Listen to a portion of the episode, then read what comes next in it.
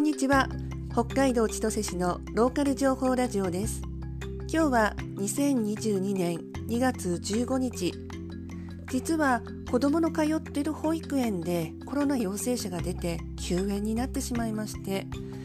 子供と家に閉じこもる日々を送っていますが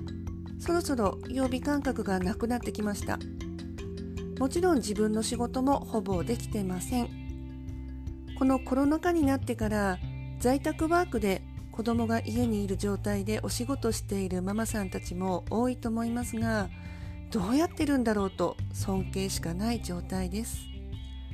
私の子供は5歳ですがすぐに「ママ見て」って体操しているのを見てもらいたがったり工作するのを手伝ってもらいたがったりします。もちろん朝ごはんお昼ご飯も作ります。夜もですけどもね。洗濯も掃除もあるし今冬だから加湿器の水もしょっちゅう補充するしやることをあげたらキリがないです。その中でもやっぱり食事大変ですよね。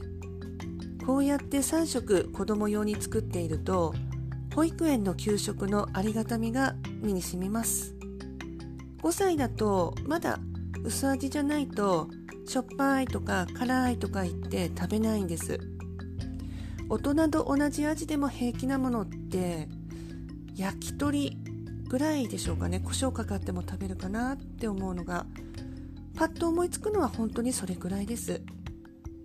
保育園の給食ってもちろん子供用に薄味になってるしおかずとか栄養バランスが計算されているし毎日違うメニューだし園にある調理場で作っているから温かいしもう最高ですよね。あしかも千歳市の保育園の給食って卵と牛乳使ってないんですよ。仲良し給食って呼ばれててアレルギーで多い卵と乳を使っていない和食中心のメニューなんです。これは市内の認定保育園ならどこも共通のはずです。うちは卵アレルギーがあるので本当に助かっています。そしてたまに保育園の行事でおやつを持ち帰ってくることがありますけれどもその時もちゃんと卵入ってないお菓子を持ち帰ってきます。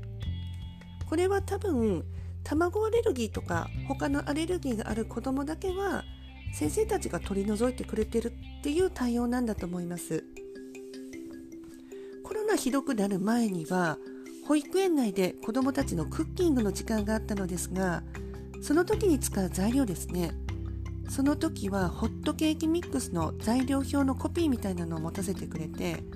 クッキングやりますけれどもアレルギー大丈夫かチェックしてくださいみたいな。ここまでやってもらえるとすごい安心します。なので今2月ですもんね。もう少しで移動の春がやってきますが千歳に移動になった方でアレルギーのお子さんがいる方は少し安心して来ていただけるのではないかと思います。いやーそれまでに少しはオミクロンの波落ち着いているといいですね。多少心はすさんできました。料理と片付けばっかり嫌ですよね。あ普通に外食したいです。愚痴でした。はいそれでは今日はここまでにしたいと思います。次回もあと再来週火曜日か水曜日ちょっと時間がこんな感じになっているのでちょっといろいろ未定なことも多いですけれども一応火曜日か水曜日のお昼頃配信できればいいなと思っていますよろしければまたお付き合いくださいでは聞いていただいてありがとうございました。